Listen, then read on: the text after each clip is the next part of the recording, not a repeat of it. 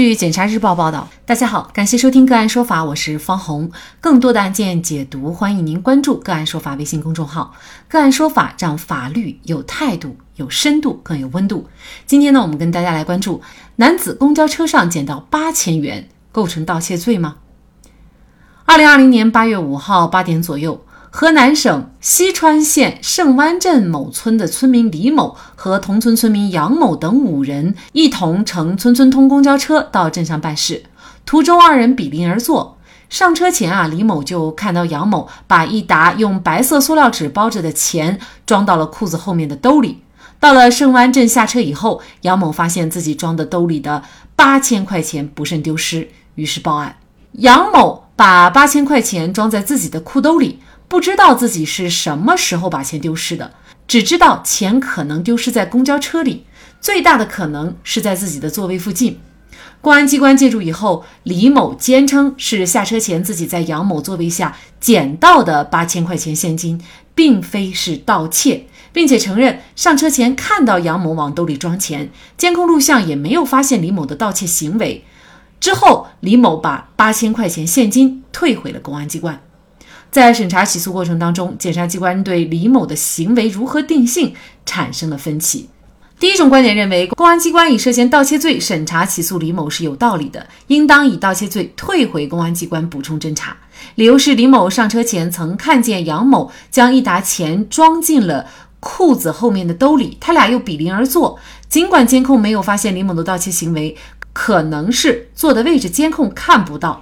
应该进一步询问同村的证人，案件突破以后再审查起诉。第二种观点认为，公交车是一个相对封闭的空间，如果李某不捡到这八千块钱，杨某返回以后，必然仍然为杨某所有。李某将杨某遗失在公交车上的钱财私自占有，是侵占行为，应当以涉嫌侵占罪起诉到法院。第三种观点认为。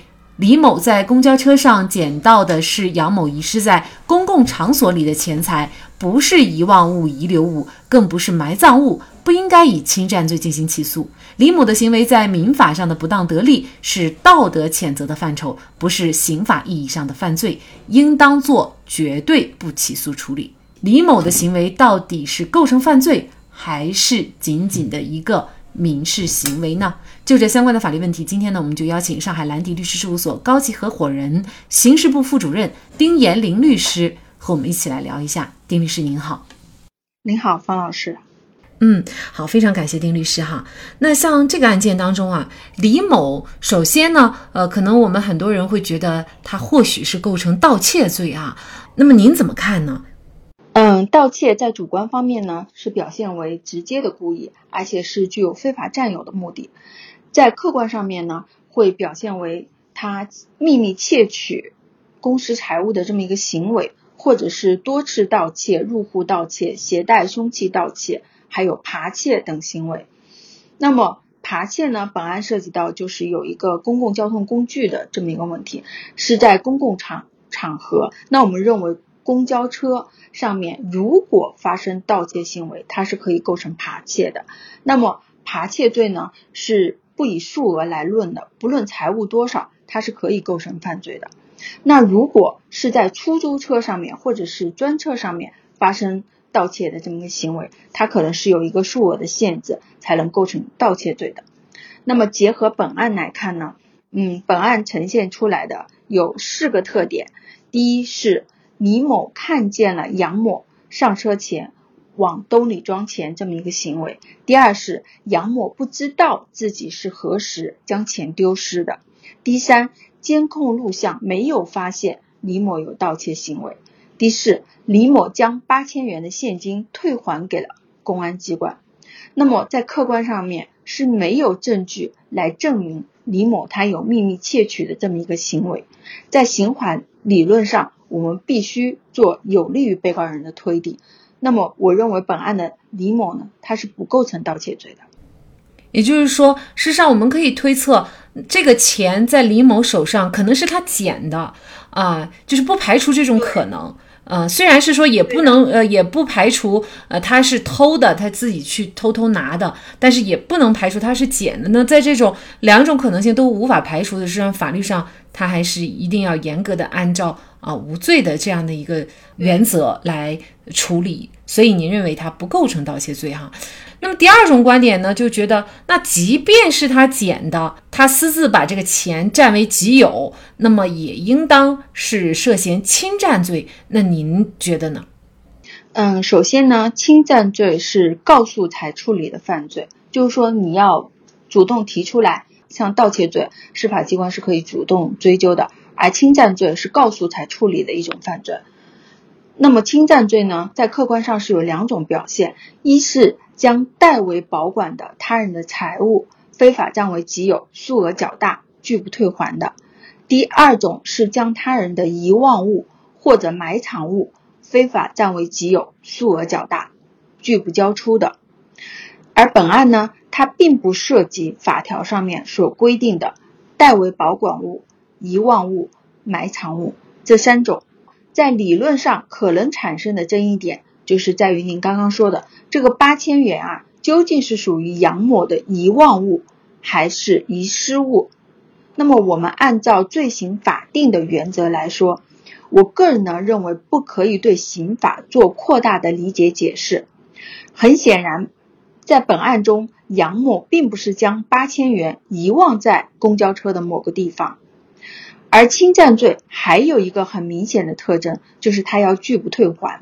也就是说，嗯，嫌疑人在已经占有的情况下，他想要继续占有，并且他也拒不承认他拿了这个钱，也拒不交出这个钱，或者是擅自处分了这个钱，他才能构成侵占罪。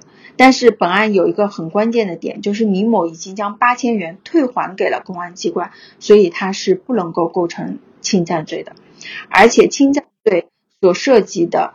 前面所说的代为保管物、遗忘物和埋藏物，在本案当中没有这三种情况，所以不能做扩大解释。那从另外一个角度看啊，那其实这个李某，即便他是捡的。那他为什么？他明明又知道这个钱呢，跟他坐在邻座的这个杨某丢的，因为他已经是看到了杨某往兜里放钱了。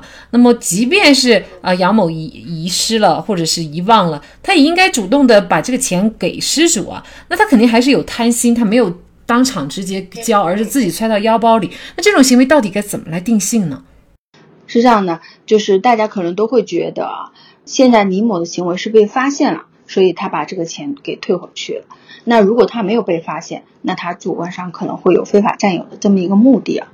那我们从刑法的构成来说，因为客观上没有证据来证明李某他有这么秘密窃取的一个行为，所以呢，他是不构成犯罪的。而且他客观上也把这个八千元给返还了。那么我们从民事的角度可以这样去理解：无论他是。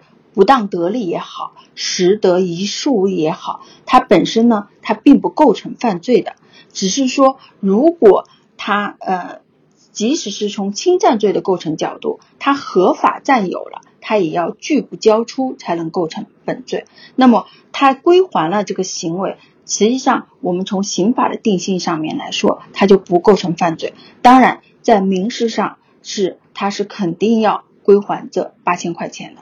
因为这个案件呢，是警察啊，他进行了一个调查，呃，然后呢找到了李某，呃，如果呢，呃，警方不介入，可能呢，作为这个杨某来说，他其实都不知道是谁捡的。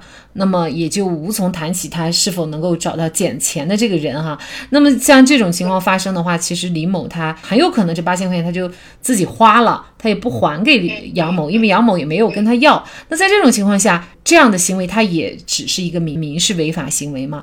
如果是隔了很长一段时间才发现他并没有把那个八千元及时的交到公安机关的话，那么可能在认定当中。会推定他有主观非法占有的这么一个目的，因为他有很多的时间来还这个款项给到公安机关也好，给到失主也好，因为他是上公交车之前就已经发现了杨某他有装钱的这么一个行为，如果是很长时间他才被发现的话，就可能会推定他主观上有非法占有的这么一个目的。那么其实这提醒我们什么呢？你在公交车上面捡到钱也好，或者是拾得他人的遗失物也好，我们应当及时归还。如果不能归还，归还失主的情况下，我们可以及时，呃，报警，交给公安机关来处理。这样的话，也避免自身的这么一个刑事的风险。